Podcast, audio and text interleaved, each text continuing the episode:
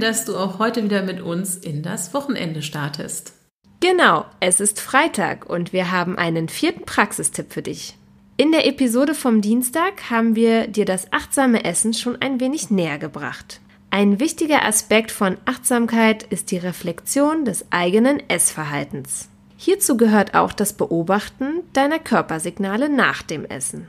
Um für dich zu tracken, wie es dir nach dem Essen bzw. dem Genuss von bestimmten Lebensmitteln geht, ist das Führen eines Ernährungstagebuchs daher sinnvoll.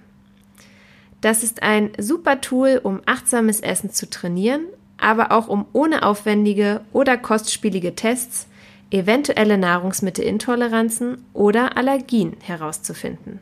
In jedem Fall wirst du durch ein Ernährungstagebuch ein viel besseres Bewusstsein dafür erlangen, was dir gut tut und was nicht.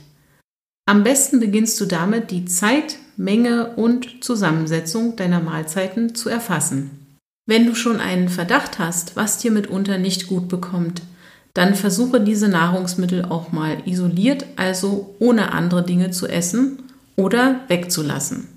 Das macht es leichter, Probleme zu erkennen. Linda, magst du vielleicht auch sagen, was man am besten als Ernährungstagebuch nutzen kann? Eigentlich eignen sich dafür alle Arten von Notizbüchern oder auch selbst erstellte Excel-Tabellen. Schreib bei jeder Mahlzeit auf, woraus dein Essen besteht, ob du selbst gekocht hast und Lebensmittel aus Bioanbau oder konventioneller Landwirtschaft gegessen wurden.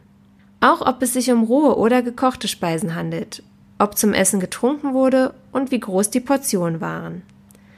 Da reicht es auch zu schreiben, ob sie klein, mittel oder groß waren. Es geht nicht darum, alles abzuwiegen oder Kalorien oder andere Mengenangaben zu erfassen. Am besten notierst du auch, wie dein Hunger und Sättigungsgefühl waren. Darüber sprechen wir noch genauer in der nächsten Episode. Denn beides richtig einzuschätzen spielt beim intuitiven Essen eine wichtige Rolle. Je detaillierter dein Ernährungstagebuch ist, umso aufwendiger wird es natürlich.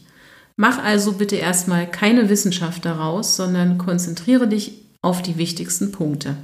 Anfangs empfehlen wir dir daher, dich auf die wesentlichen Zutaten deines Essens und die Uhrzeit und Menge zu beschränken. Richtig. Neben diesen Komponenten ist dann natürlich die Dokumentation eventuell auftretender Symptome das, worauf es ankommt. Symptome können manchmal schon direkt nach dem Essen wahrgenommen werden. Das können Verdauungsbeschwerden sein, aber auch wie dein Energielevel nach dem Essen ist. Ob du dich fit fühlst, also im Kopf und auch körperlich, oder ob dir eher nach einem Mittagsschläfchen zumute ist.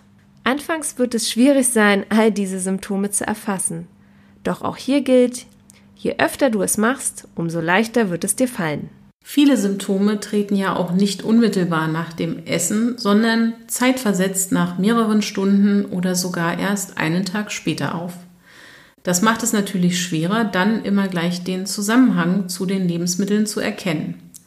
In jedem Fall ist es aber so, dass das Führen von einem Ernährungstagebuch dir helfen wird, achtsamer mit deinem Essverhalten und dem entsprechenden Befinden zu sein.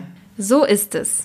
Gerade wenn viele der von uns genannten Themen noch Neuland für dich sind, du dein Essverhalten aber langfristig verbessern möchtest, kann ein Ernährungstagebuch eine super Unterstützung sein. Wir freuen uns auf jeden Fall sehr auf dein Feedback, wenn du ein Ernährungstagebuch ausprobierst. Bitte gib uns auch Feedback, wenn dir der Podcast gefällt und hinterlasse eine positive Bewertung bei Apple Podcasts. Also, genieße dein Wochenende. Happy Weekend. Deine Linda und Annette.